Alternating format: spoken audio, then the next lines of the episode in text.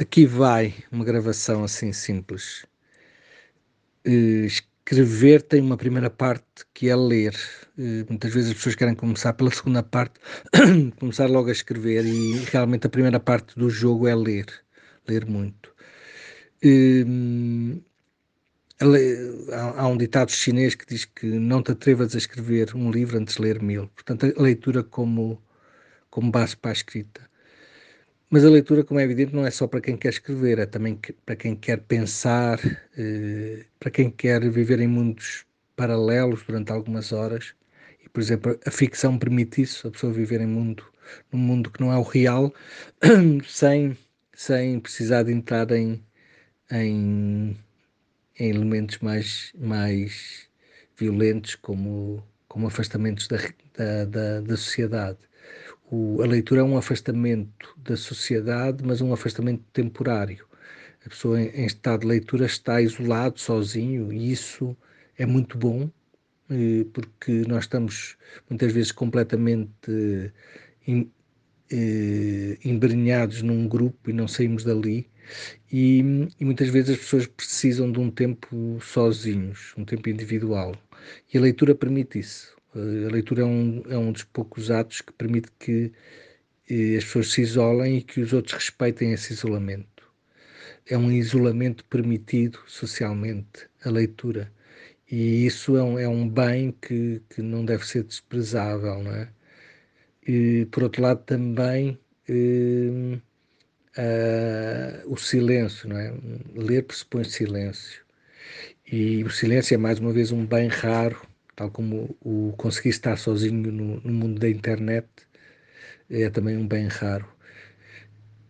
Mas eu julgo que, que acima de tudo, a leitura, claro, eh, permite-nos dominar a linguagem, eh, e, e, a leitura de ficção, por exemplo, permite que entremos na, na, ironia, na ironia na, na, no sarcasmo, no humor, na ambiguidade.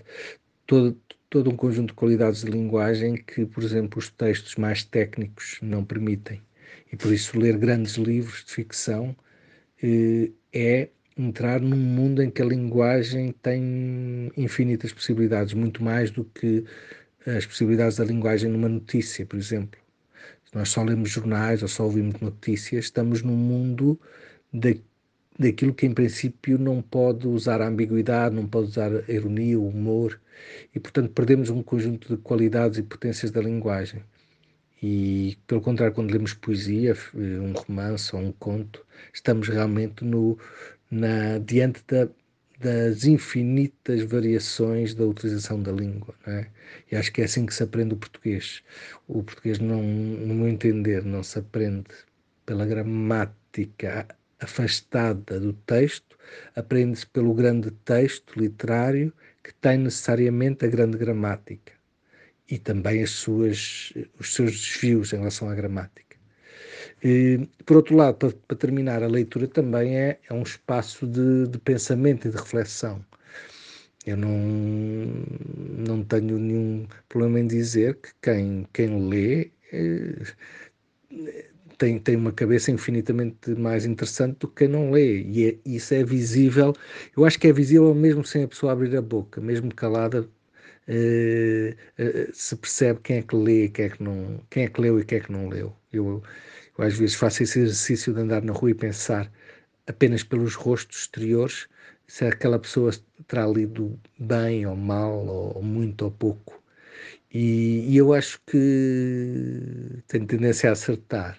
Eu acho que o rosto é o, é o, não é o início, é o final da pessoa. E as pessoas que leem têm um rosto diferente, têm um rosto que, que não é necessariamente mais bondoso, mas é um rosto que entende mais. Vê-se que é um rosto que já percebe alguma coisa do que está a acontecer, do que está a acontecer. Percebe os outros melhor, percebe, percebe os conflitos melhor, portanto, percebe-se a si próprio melhor.